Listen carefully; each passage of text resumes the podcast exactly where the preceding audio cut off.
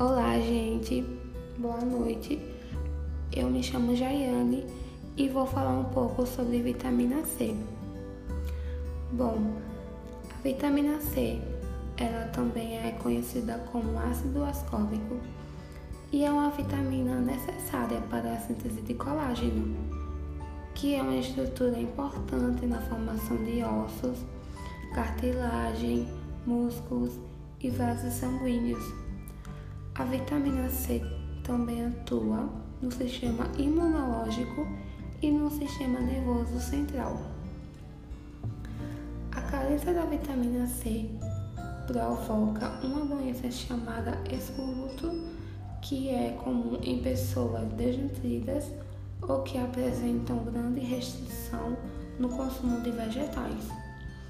Já o consumo excessivo de vitamina C é geralmente, é geralmente pelo uso exagerado de suplementos vitamínicos, que podem ter efeitos tóxicos que causam diarreia, dor abdominal e pedra nos rins. E a vitamina C tem uma gama de funções no organismo. Entre as mais importantes estão a formação de colágeno, que é uma substância necessária para ossos, ligamentos, tendões, músculos, pele e vasos sanguíneos. E por esse motivo, níveis adequados de vitamina C são necessários, que, como por exemplo mesmo para a cicatrização de feridas. E além dessas funções, também existem outras super importantes, que são a absorção de ferro pelo organismo, a síntese de noradrenalina, que é um neurotransmissor, a síntese de carnitina, que é uma substância que auxilia no funcionamento das mitocôndrias, metabolismo das prostaglandinas, que lhe confere algum efeito anti-inflamatório. E o por último é que a maioria das pessoas já sabem que possui ação antioxidante. É, e assim como ocorre em todas as vitaminas, os efeitos benéficos da vitamina C costumam ser superestimados e boa parte do que lhe é atribuído não tem o devido embasamento científico. É, o nosso corpo precisa de níveis adequados de vitamina C para funcionar bem, porém, a partir de uma certa quantidade, todo o excesso é eliminado pelos rins o corpo não armazena a vitamina C que não precisa. O nosso organismo precisa de vitamina C para produzir músculos, mas se ficar tomando suplementos de vitamina C, não lhe fará ficar mais forte.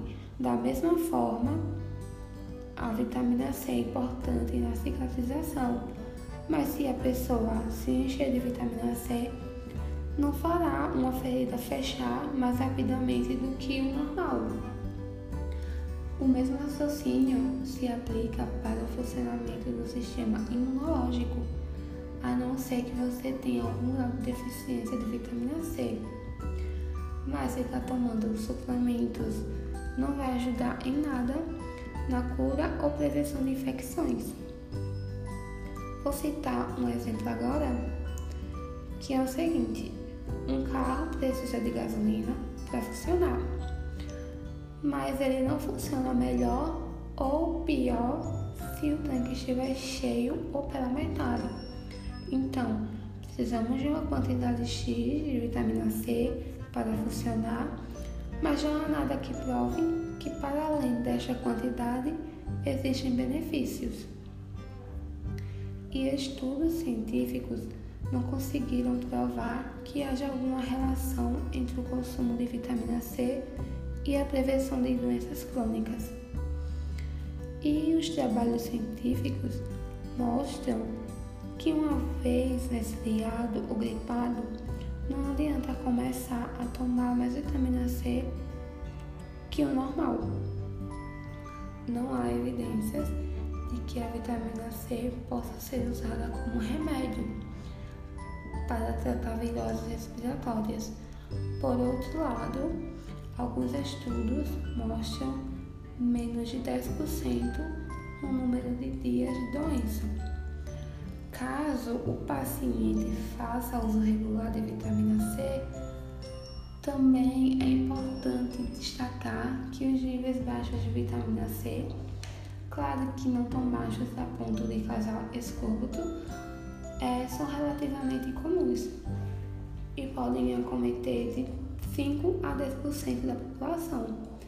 Neste grupo, o aumento do consumo de vitamina C pode realmente melhorar a atuação do sistema imunológico.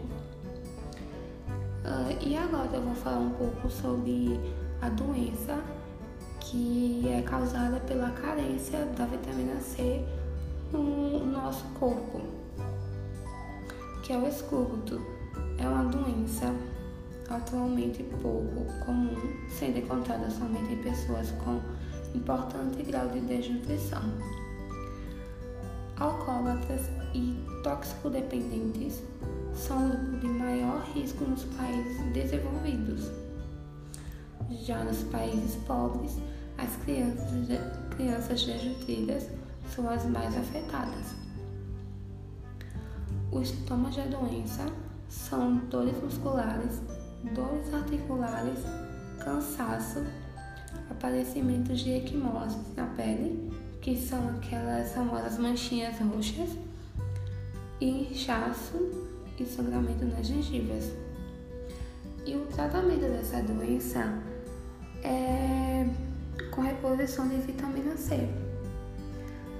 E a vitamina C, ela pode ser encontrada naturalmente em alimentos, em produtos industrializados que adicionam vitamina C, como no caso de alguns cereais ou sucos de frutas, ou através de suplementação com comprimidos. E é sugerido um consumo diário de cerca de 90 mg de vitamina C para homens e 75 mg para as mulheres. Como o cigarro diminui os níveis de vitamina C, os fumantes podem precisar de até 35 mg extras por dia para compensar essa perda. E gestantes e idosos precisam de cerca de 120 mg por dia. E agora eu vou citar alguns alimentos que são ricos em vitamina C, que eu separei algumas frutas e alguns vegetais. E as frutas são a acerola, a goiaba, o caju, o kiwi, o morango, a laranja, o limão, o abacaxi. E os vegetais são os brócolis, pimentão, o agrião, o couve-flor, o alho, o espinafre, a batata, a rúcula, o tomate, o alface e a cebola.